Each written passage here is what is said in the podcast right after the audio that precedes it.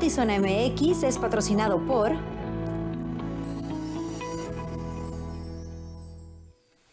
Muy buenas tardes, bienvenidos a Notizón MX. Luis Eduardo Cantúa, ¿cómo estás? Alejandra de Giola, bien, un poquito dolorido, te platicaba hace ratito.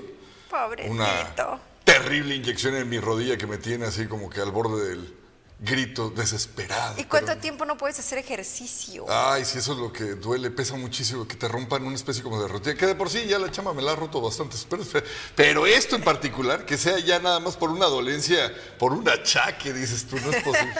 lo que estaba pensando la otra vez, dije, mira, si algo bueno le tengo que agradecer al frío, es que me detecta exactamente dónde me duelen los huesos. Todo lo que te va a doler duele más en el frío. Y hablando de las temperaturas, ahora sí te di la razón en el tema de las clases porque ayer que sí la lluvia estuvo intensa por la mañana, que sí estuvo complicado, no hubo cancelación de clases y hoy las cancelaron no por lluvia, sino por bajas temperaturas y en realidad pues la temperatura es la misma de ayer, sí, es, sí hace frío, pero el sol como que ayudó a que la sensación térmica no fuera tan tan congelada como hace unos días. Evidentemente, si estás en la Sierra de San Pedro Mártir, pues sabemos que están a 13 grados bajo cero, pero no fue el caso de, de Tijuana. A lo mejor deberían de seccionar un poco cuando se cancelen por frío y no por lluvias. O en casos así donde existe una duda tan fuerte como la que había de cancelar o no cancelar cuando ya no estaba lloviendo y cuando se avecinaba más bien una calma, decir, va a ser opcional para los papás que decidan que este clima es adverso para la salud de sus hijos. Creo que hacia allá debemos de evolucionar, Alejandra, porque, por ejemplo, en mi caso, hasta en la preparatoria de mi hija, les dijeron en la noche, ocho y media de la noche, se suspenden las clases porque en los demás turnos, en, los demás eh, niveles, no va a haber clases.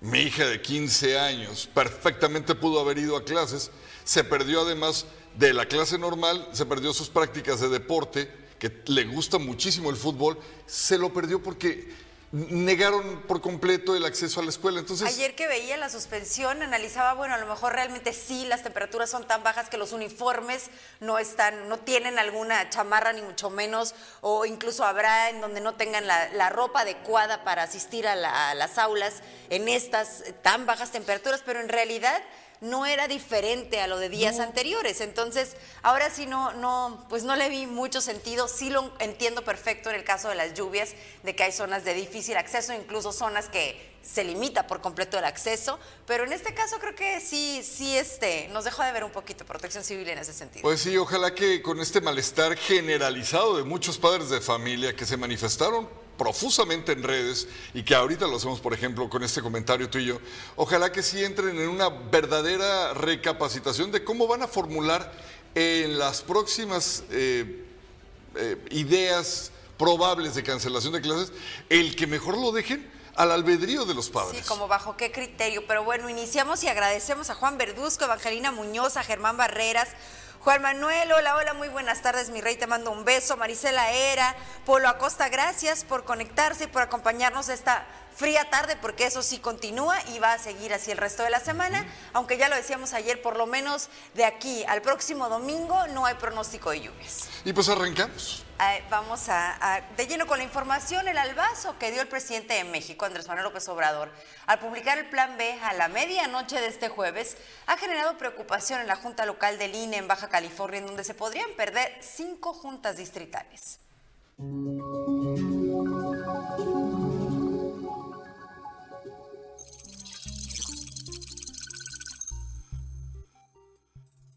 Con un madruguete la medianoche del jueves 2 de marzo, el presidente de México, Andrés Manuel López Obrador, publicó en el diario oficial de la Federación las reformas en cuatro leyes secundarias en materia electoral, también conocido como Plan B. El primer movimiento fue la destitución del secretario ejecutivo del Instituto Nacional Electoral, Edmundo Jacobo. Las siguientes acciones, con las que se pretende reestructurar el órgano electoral, se verán finalizadas para agosto del presente año. Bueno, efectivamente ya se publicó el plan B. Este plan B tiene eh, una serie de cambios, ya lo hemos anticipado, que impacta tanto en la estructura como en los procedimientos eh, de los procesos electorales que hemos organizado hasta eh, el último domingo, que fue, y incluso los que están ahorita en curso, que son los de Estado de México y Coahuila. La primera, el primer efecto que tiene este plan B que incluso ya fue anunciado por el propio Instituto Nacional Electoral, es el cese en sus funciones del licenciado Edmundo Jacobo Molina como secretario ejecutivo. Uno de los artículos transitorios de, este, de esta reforma señala que con la publicación del plan de, esta reforma del decreto que fue publicado el día de hoy, 2 de marzo, eh, se cesaría en sus funciones al secretario ejecutivo y que el Consejo General, en su caso, nombraría a un encargado. En Baja California, la reestructura generará la pérdida de juntas distritales, lo que tendrá como consecuencia el despido de empleados que trabajan en ellas. En el caso del estado de Baja California, estaríamos contemplando a las ocho juntas distritales ejecutivas que tenemos eh, y de esas ocho juntas distritales, cuatro eh, vocalías desaparecen de cada una de ellas, solo queda una. Eh, también otra cosa que impacta en cuanto a la estructura es que hay un criterio en este plan B que señala que cuando varias juntas se encuentren en un, varias oficinas auxiliares, porque ya cambia de denominación con el plan B, si hay dos oficinas auxiliares que estén en el mismo municipio, eh, solamente va a quedar una. Nosotros en Tijuana tenemos cuatro y en Mexicali tenemos tres. Por tanto, se desprende que eh, tres dejarían de funcionar en Tijuana y dos en Mexicali, impactando obviamente en el personal que se encuentra en esas oficinas. Las repercusiones que se tendrán con esas fusiones de juntas distritales y el recorte de personal especializado es que en 2024 la operatividad en el proceso electoral será más compleja la estructura que tiene el instituto realmente son eh, quienes han logrado eh, proceso tras proceso lograr que el día de la jornada electoral eh, se instale la casilla, nos acerquemos a la ciudadanía, es ese trabajo meticuloso que ellos hacen. Ahora con el cambio de los procedimientos y también con el, eh, la reducción de la estructura, pues todo se vuelve más complejo con miras al siguiente proceso electoral.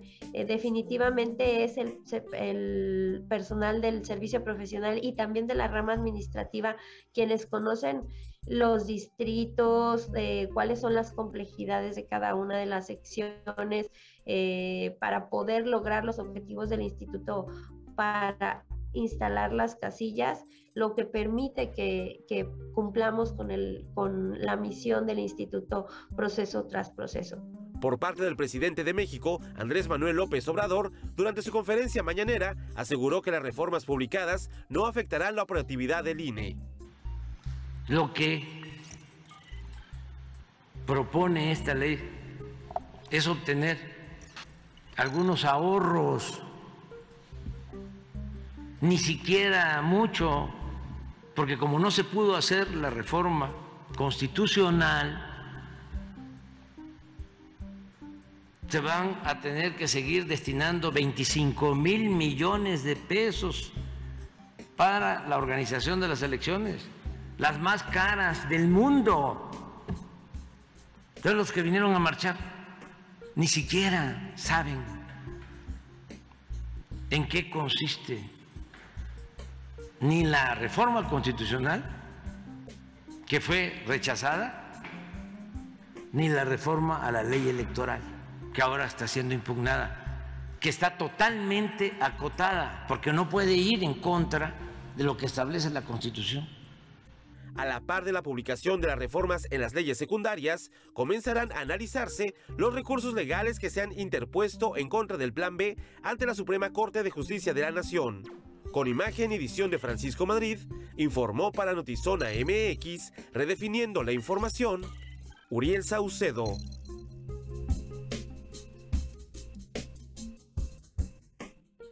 Mire, y en otros temas, déjeme decirle que el tramo carretero de la Rumorosa ya se reabrió. En efecto, en ambos sentidos a la circulación vehicular y esta tarde funciona con normalidad. Así lo dio a conocer Capufe y Fiarum. La tormenta invernal que cayó desde anoche a este miércoles y madrugada, por supuesto, de jueves, obligó al cierre de tramos carreteros por seguridad. Autoridades de bomberos de Tecate informaron que 300 automóviles quedaron varados y 86 automovilistas se resguardaron en el albergue temporal del DIF en La Rumorosa, pero pasaron una noche difícil pues no contaban con energía eléctrica ni telefonía celular. Para este día, como le digo, hoy jueves ya la circulación regresó a la normalidad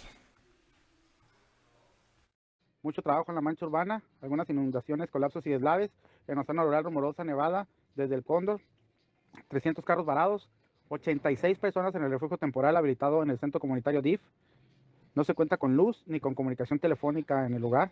Eh, personal de protección civil, municipal y estatal trabajando en el, en el lugar, atendiendo a refugiados y haciendo rescates. No, no tiene electricidad el refugio temporal. Este, también tuvimos el accidente automovilístico, eh, volcadura de una ambulancia roja. Los compañeros están bien. Fue trasladado uno a Tecate, a, ah, perdón, a Mexicali, a Mexicali, eh, estable, solamente para valoración. Pero sí es un caos, pero lo estamos resolviendo. Al final de cuentas, la gente está refugiada por el cierre de carreteras. Una vez habilitando las carreteras, la gente va a empezar a desplazarse.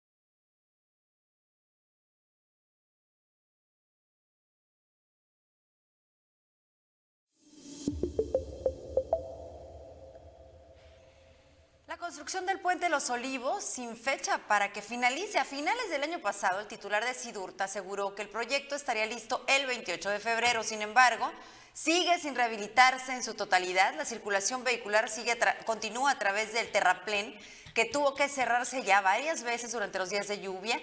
La promesa más reciente del gobierno estatal es que en el mes de marzo, ahora sí se va a ver concluida la obra.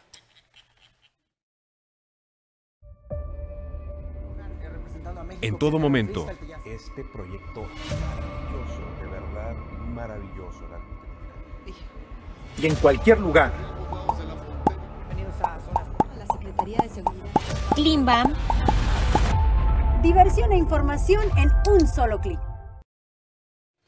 Una reforma de ley va a permitir que las mujeres puedan denunciar la violencia vicaria ya en todo Baja California.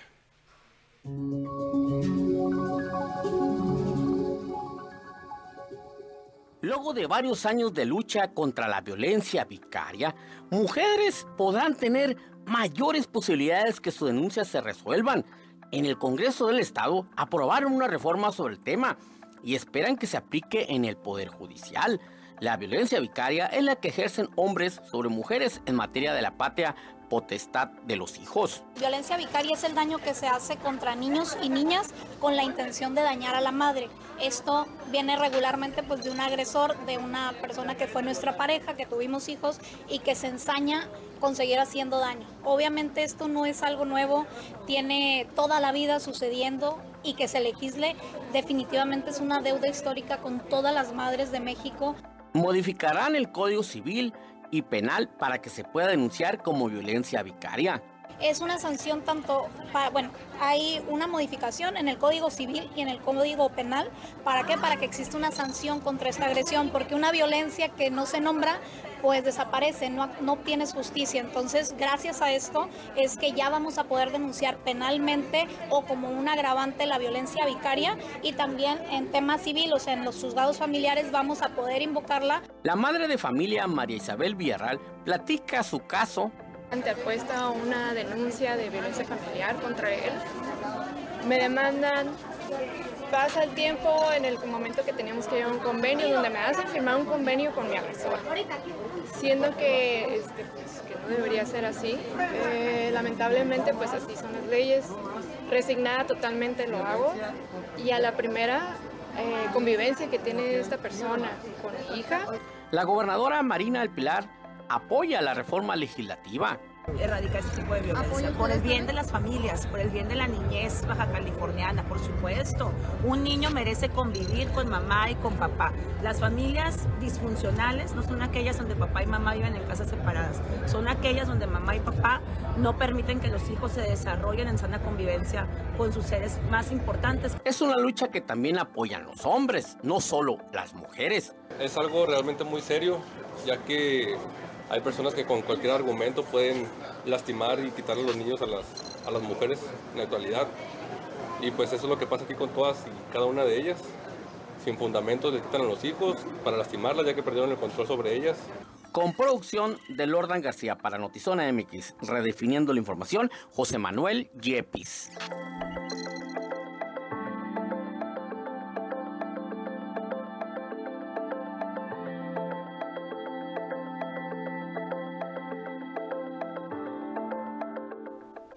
En el estacionamiento de una gasolinera ubicada sobre el Boulevard Cuauhtémoc de la colonia Cañón de la Pedrera, dos hombres fueron ejecutados a balazos.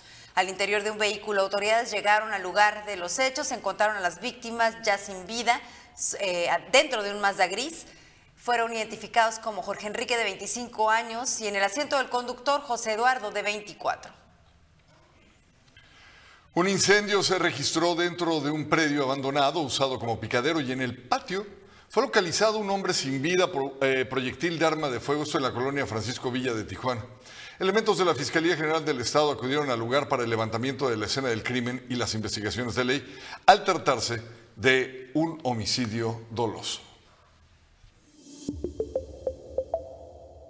En Easy ahora todo es más fácil porque tú eliges cuántos canales quieres ver y los megas que quieras para que no te pierdas las series, películas y producciones originales de tus streamings favoritos. Como Disney Plus con las mejores historias del mundo y VIX Plus con las novelas y el mejor fútbol. Llévatela más fácil, llévatela Easy. Cumplir tu pago predial ahora es más fácil. Sigue los siguientes pasos para realizarlo a través de transferencia bancaria. 1. Llama al 614-9600, extensión 1057. 2. Realiza la transferencia bancaria. 3. Valida tu pago 24 horas después en las oficinas de recaudación de rentas. Y 4. Obtén tu recibo oficial. Este 2023, tu predial construye. Como parte de los esfuerzos por lograr equidad de género, la Cámara Nacional de la Industria de Transformación dio a conocer la realización del evento Más Mujeres Seguras.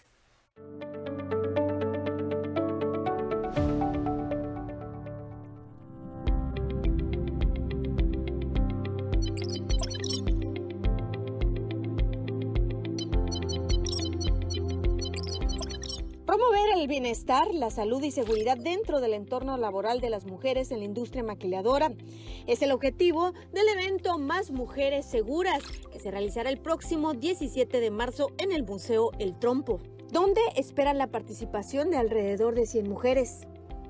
Como bien eh, anunciamos el año pasado que tuvimos el 75 aniversario, eh, uno de los ejes que tenemos de visión de cámara eh, es el apoyo y el impulso a, las mujeres. Y, nosotros aquí en Canacintra creemos que el apoyo y el impulso se debe haber traducido en hechos, ¿no? en acciones. Y pues bueno, este es uno de, uno de los temas que a nosotros nos da mucho gusto apoyar. Eh, dos temas, vamos a decir, muy importantes de, la ciudad, ¿no? La seguridad, este, la violencia, pero pues bueno, la violencia también eh, de género, la, violencia en la mujer, creo que pues una de las cosas más importantes de las que debemos estar atentos. En el evento participarán importantes ponencias enfocadas a la seguridad de las mujeres. Señalaron que se capacitará desde defensa personal con la instructora Carla Soto, única mujer certificada en Smart Safe. Eh, dar este tipo de entrenamiento. ¿Cuál es la diferencia? El entrenamiento israelí está basado 100% en situaciones reales. Entonces, para mí es muy importante que las mujeres tengan herramientas no deportivas para poderse defender en cualquier tipo de situaciones y eh, dando como primer ejemplo mi vida. ¿no? El primer cambio en mi vida a partir de este tipo de entrenamiento fue el empoderamiento para salir de ciertas situaciones en las que yo vivía y veo ¿no? el beneficio que pueden tener muchas, muchas mujeres en todos los entornos, desde el laboral hasta el personal, eh, de cambiar su vida, no nada más eh, sabiendo defenderse, sino tomando ese poder, recuperando ese poder que todas tenemos a pesar de tamaño, condición física, etcétera. Además, también estarán participando organismos civiles para prevenir y atender emocionalmente a quienes han sido víctimas de violencia sexual con la Fundación Carlas Sembrando Amor. Sabemos que la prevención nos dicen eh, los expertos que puede bajar los delitos hasta un 70% al estar enterados de cómo actuar en, en temas de abuso, en temas de eh, que si tú puedes ser una mujer agredida, bueno, pues el conocer y el tener más información te puede ayudar a prevenirlo.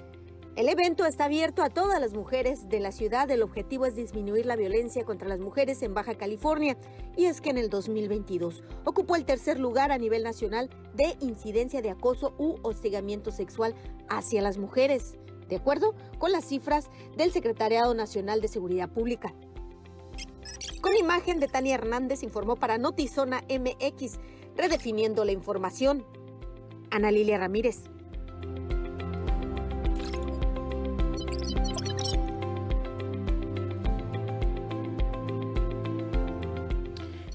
En más de estos temas, en México arrancaron ya las convocatorias en todos los estados de la República de colectivas y grupos de mujeres que se organizan para protestar en contra de la violencia de género. ¿Cuándo va a ser? Usted lo sabe. Y espero que si no lo sabe, lo grabe muy bien. Es el próximo 8 de marzo. Es el día conocido como 8M para conmemorar el Día Internacional de las Mujeres. En el caso de Tijuana están convocando marchas separatistas que iniciaron en el Monumento a México, más bien iniciarán, perdóneme usted, el Monumento a México conocido como Las Tijeras, en la zona del río, desde las 15 horas de la tarde. En Mexicali, las marchas arrancarán a las 19 horas partiendo de la Fiscalía Estatal Río Nuevo hacia el Centro Cívico.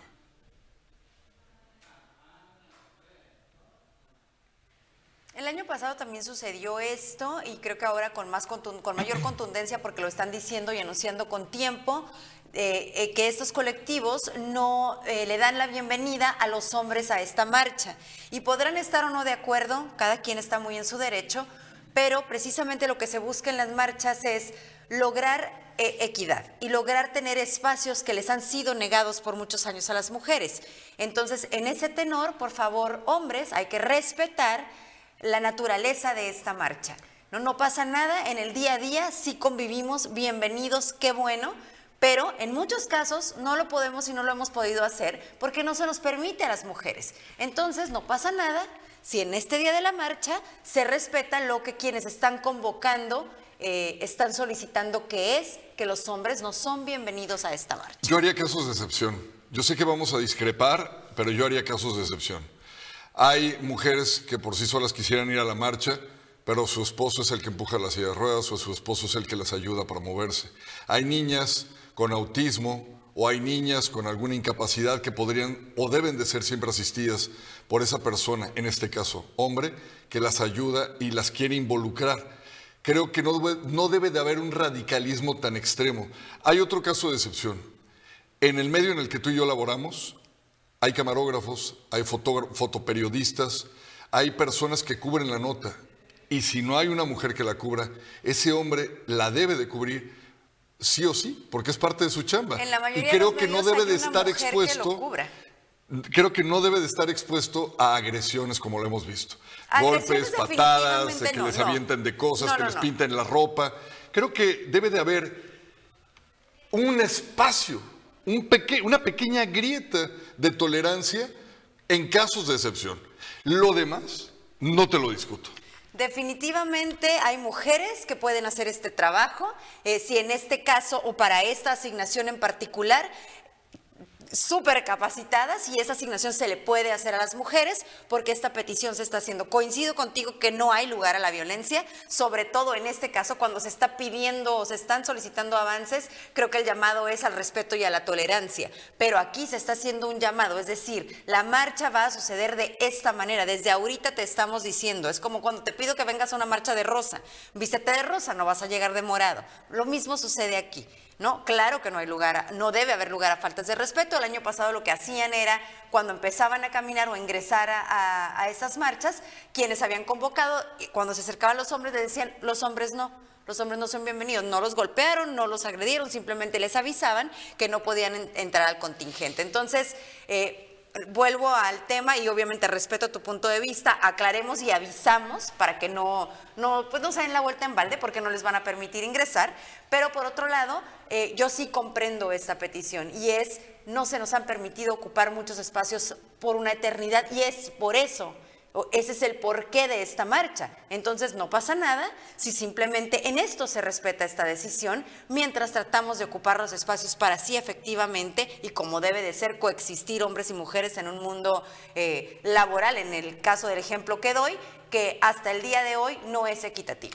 Pongo, eh, dejo esta parte y, la respeto completamente. No, obviamente no voy a alegar, no voy a alegar una postura que a mí me parece de lo más justa y razonable. Y me quedo con lo que acabas de decir. Pongo entonces nada más en medio de la mesa una pregunta. El fenómeno de mujeres trans, eh, la comunidad, ¿cómo se maneja? Las, las trans ya no son, no, o sea, no tienes que decir que es trans. Si ya es una mujer transexual, es una mujer. Entonces las mujeres son bienvenidas. Si es una mujer o si es una mujer transexual, es una mujer, ese ya es su género. ¿Me explico? Entonces, de la comunidad... de la comunidad, o sea, una, una quiero, quiero tratar de explicarme. Está de más en la palabra transexual. Porque si ya es ah, una mujer, ya es una mujer. Pero la denominación que te piden siempre utilizar para ese proceso o cambio. Sí, pero nada más respondiendo a tu pregunta, ¿no? O sea, es una mujer, entonces es bienvenida porque ya no es un hombre. Ahora su sexualidad cambió a una mujer. Entonces ya no va a ser agredida. no va a ser agredida porque es una mujer. Es una mujer, es bienvenida porque ya su sexo es mujer. Ya cambió de sexo. ¿Me explico? Ok. Y dentro de la comunidad también, vamos, en todos los sentidos queda bien definido que quien se diga mujer ya entra. Sí. ¿Ok? Va. Sí. Eh, por lo menos eso es lo que las colectivas están diciendo, ¿no? También entiendo que habrá muchas otras personas marchando que no sean parte de, la, de los colectivos. También habrá, habremos muchos que pensamos que coincidimos contigo. ¿Piensas que es válida mi pregunta como para informar a la gente? Porque puede abrirse una cantidad de dudas que solo quienes organizan las marchas tienen la respuesta, pero pues mm, yo no la sé, por eso la pregunto, pero si vale la pena preguntarlo, pues lanzamos también. Yo creo que todo vale la pena preguntar, totalmente, creo que vale la pena y creo que vale la pena que quienes sí tienen las respuestas como quienes lo están organizando, incluso se tomen el tiempo de explicarlo, ¿no? Porque son preguntas reales, con inquietudes reales y hay que dejarlo lo más claro posible. Este, saludamos a quienes se conectan, Gerardo García, que cuando no nos ponemos de acuerdo le recordamos al dueto de Pimpinela. Oye, pero ojalá cantáramos así, nos iría bastante bien. Marta Salazar, saludos, Gabe MX, Quique Ramírez, Ramírez, Mayra Georgina, Dorcelis Ramírez y a la señora hermosa Sandra Luz Cantúa le mandamos un beso. Sígueme en esta. Sígueme Oye, en Luis, sígueme en esta. ¿Mande? ¿Quién es? No, imposible. No, jamás. Soy yo. ¿Qué vienes a buscar? No quiero que, no quiero que quienes estén con, están conectados se vayan. Oye, Luis, este video ya lo hemos comentado porque tiene un par de días circulando en redes, pero es una vergüenza que no podemos dejar de comentar. Y, y es el alcalde de Ensenada, Armando Ayala, amenazando a empresarios. Lo ponemos y para que usted lo vea si es que no lo ha hecho y ahorita lo platicamos. Adelante varios empresarios y, luego aquí tengo la listita todo porque después están hablando de que ayúdanos a rebajar el predial oye, tenemos un problemita, oye, Armando y todo eso. Y entonces, y en la primera este, marchita esa, este, pues, ¿cómo le podríamos decir? De la ternurita, pues ahí, ahí están asomando la, la, este, la cabeza, ¿no? Nada más, ojalá que tengan todos sus permisos, ¿verdad? Bien hechos y todo, porque para sacar la, la lengua, para tener la lengua larga hay que tener la cola corta. Entonces, este, entonces pues está bien, felicidades, qué bueno, bravo, seguramente les va a ir muy bien, ¿verdad? De verdad, ¿te verás de pena ajena? O sea, este señor, igual que el presidente López Obrador, no gobierna para quienes marchan. Y encima amenaza, a los empresarios que decidieron sumarse a la marcha en defensa de la democracia o en defensa del INE y decirles que si se acercan a tener un diálogo con él para hacer alguna negociación de reducción del, del, predial, que yo no sé ni siquiera si eso sea legal y si, y si ya lo hacía antes, pues además está aceptando incurrir en, en ilegalidades. O sea, si le caes bien, pues el alcalde de Ensenada sí te hace una reducción en el predial, ¿no? O sea, de entrada ya dijo eso. Y encima si fueron a la marchita esa, o sea, descalificando a los miles y millones de personas que marcharon, los amenaza. Ni siquiera tuvo el valor de decir, porque le iba a decir, esa pinche marchita o esa marchita pedorra. Pudo haberlo dicho, porque si tiene, como usted dice, el valor para ponerse a amenazar, señor eh, don Armando Ayala, debería de tener el valor para eh, eh, respaldar sus palabras, sus pensamientos y hablar con hombría, pero este tipo de amenazas, que son más bien cobardes, me hacen eh, pensar que estas bardas que ahora está pintando en la ciudad de Tijuana, ya lo están a usted eh, queriendo colocar para lo que sigue. Créame, don Armando, créame, lo vamos a hacer, toda la ciudadanía. Le vamos a estar recordando que usted en cualquier puesto al que aspire o quiera llegar, no sirve para gobernar porque no quiere gobernar para todo el mundo. Quiere gobernar únicamente para su Grey y la Grey que a usted le convenga, no para el pueblo en general. Y entonces, a ver si vuelve a amenazar a la gente que no vaya a votar por usted. Sí, pues cuál pluralidad, ¿no? O sea que entonces, si fueron a esa marchita, pues no vayan a votar por Armando Ayala cuando decida volver a contender a lo que sea, ¿no? Entonces, pues ahí hay las palabras amenazantes hacia los empresarios del alcalde de Ensenada. Pobre Ensenada.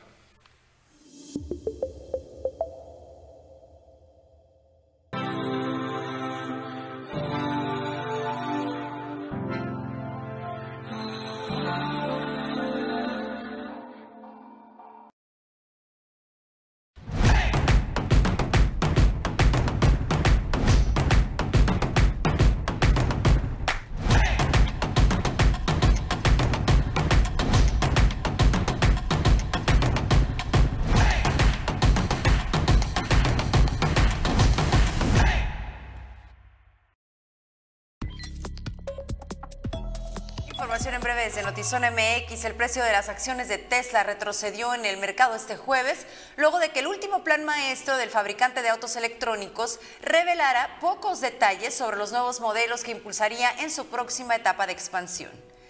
Y el presidente Andrés Manuel López Obrador alisa la publicación de un decreto presidencial para crear la Comisión Permanente contra el Tráfico Ilícito de Bienes de Patrimonio Cultural de México. Al menos siete pasajeros sacaron el susto de su vida. Fueron hospitalizados por las lesiones que sufrieron a causa de la turbulencia que se registró en un vuelo de Lufthansa en Estados Unidos. El avión salió la tarde del miércoles de Austin, Texas, con destino a Frankfurt, Alemania. Sin embargo, durante el paso por Tennessee, la aeronave experimentó una fuerte turbulencia. El Aerobús A330 tuvo una caída libre de cerca de 90 metros durante el vuelo por una tormenta que se registraba en ese estado y en ese momento. Jueces y magistrados rechazan mensajes de violencia en redes contra la ministra Piña tras los dichos de AMLO. Señalaron un discurso de odio hacia funciones que constitucionalmente le competen solamente al Poder Judicial. You want me. So let's finish this.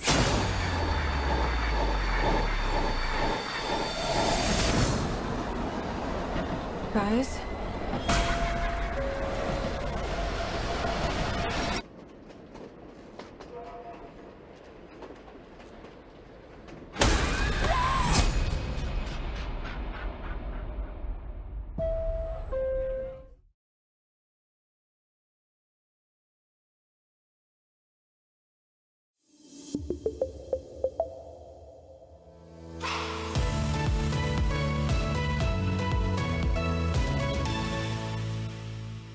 Sección es patrocinada por...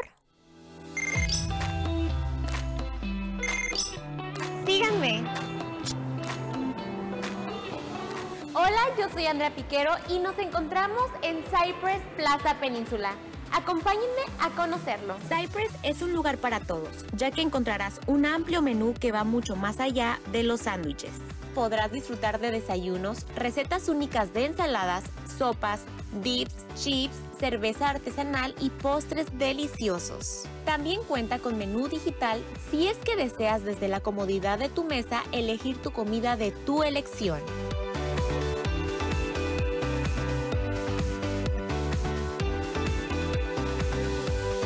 Pues yo elegí eh, probar este combo de Spicy Chicken y está preparado con pan brioche, tiene guacamole, ensalada de col, pechuga de pollo, y unas papas chips. hecho totalmente todo aquí. Sinceramente, está delicioso este spicy chicken, ya que la compañía del pan brioche, con lo crujiente del pollo frito y su aderezo picante chipotle, le dan el toque perfecto entre frescura y picante. Se los recomiendo. Ahora el siguiente combo que elegí probar es este que tenemos aquí, el de sándwich de atún con una bebida de sandía con albahaca. Y bueno, el sándwich está preparado con pan integral y multigrano, con queso, atún, lechuga, tomate y unas papas a la francesa deliciosas. Vamos a probarlo. Realmente delicioso el sándwich. El pan integral con la ensalada de atún es el perfecto combo para las personas que desean algo nutritivo o para las personas con una dieta balanceada, súper recomendadísimo. La mejor recomendación si les gusta la comida fresca, artesanal, saludable y deliciosa, Cypress es para ustedes. Vengan y visítanos en Plaza Península. Aquí los esperamos.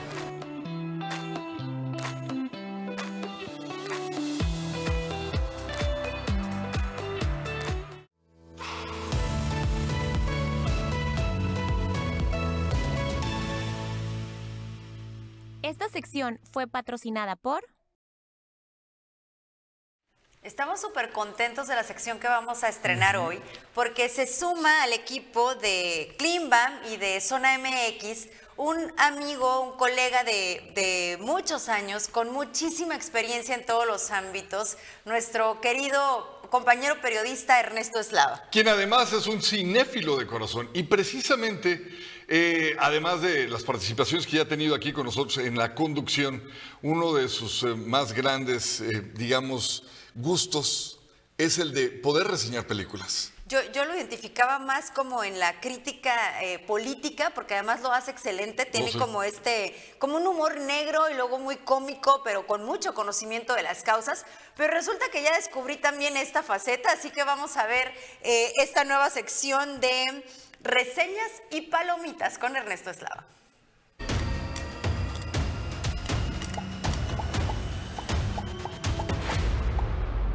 Cuando las narrativas se atreven a probar nuevas técnicas, aunque sean guiones sencillos, el resultado es refrescante, así como ocurrió en Desconectada. Es la historia de June, interpretada por Stone Braid que a sus 20 años se verá obligada a madurar para iniciar la búsqueda de su madre, Grace, interpretada por Neil Long, que se fue de vacaciones a Colombia con su pareja y June tendrá que encontrarla. Usará inteligentemente todas las tecnologías a su mano para poder buscarla y descubrirá en esta trama que en la familia hay secretos.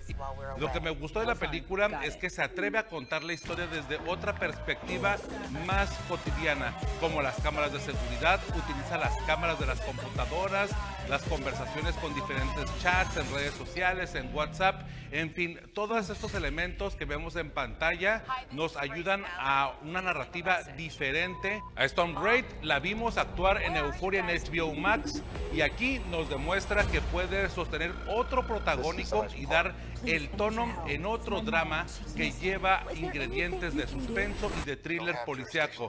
Las actuaciones se sienten de una serie de televisión y los encuadres sacrifican un tanto la estética porque no son tan cinematográficos ni artísticos, son más bien cotidianos y hasta eso ayuda a que sea un tanto burda la resolución y sea mucho más cercana o cotidiana con lo que vemos a diario en nuestros dispositivos, en nuestros teléfonos. Pese a esas características visuales, lo que se logra rescatar es la importancia de tejer una historia en la que se involucran los guionistas y los directores. Los cuatro que integran prácticamente este equipo de producción también estuvieron involucrados en Searching 2018, así que bueno, estas dos películas se parecen bastante, pero la de ahora, la de Desconectada, lleva mucho más carga de thriller policiaco y de suspenso.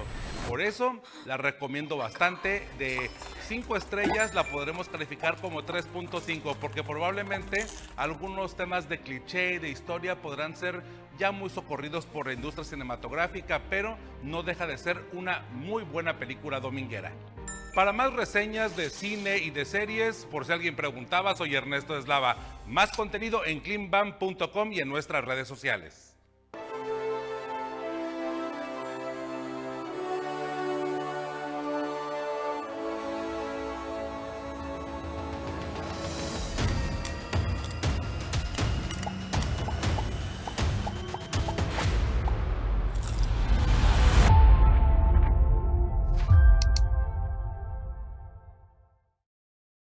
Bueno, tú has tenido una carrera como ingeniero de sonido, eh, haces música, pero también eh, optaste por cuestiones más del estudio del ser humano, del entendimiento del ser humano.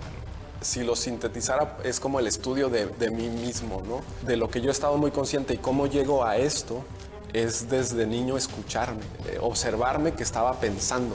Eh, me llegué a esto eh, precisamente creo que por, por una crisis existencial, la desintegración de, de mi matrimonio. ¿no? no tenía herramientas para gestionar la decisión, para gestionar la culpa, que era enorme, ¿no? para gestionar incluso la culpa de separarme de mi hijo, porque eso implicaba también una separación. Pero ¿por qué el tema de logoterapia? ¿O, ¿Y qué viene siendo?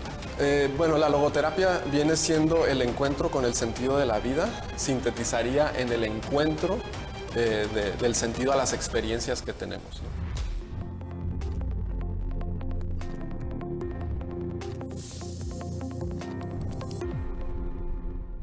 Hoy a las 7 en punto, esta entrevista en Zona Contexto con Pablo Barragán.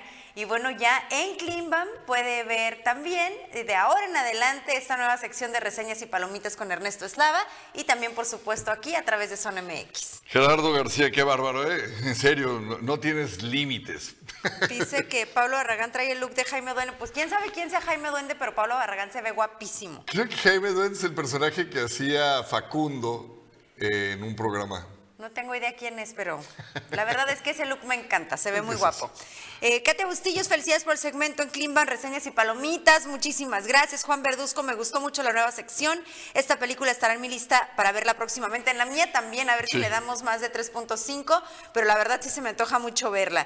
Eh, Ana María de García, saludos. Edgar Pomari, Miriam Zamudio, muchísimas gracias por conectarse y acompañarnos esta tarde. Ya nos vamos. Gracias por su atención. Mañana lo esperamos para que cerremos como Dios manda la semana. Claro que sí, seis en punto en Notizón MX redefiniendo la información. Averíguese bien.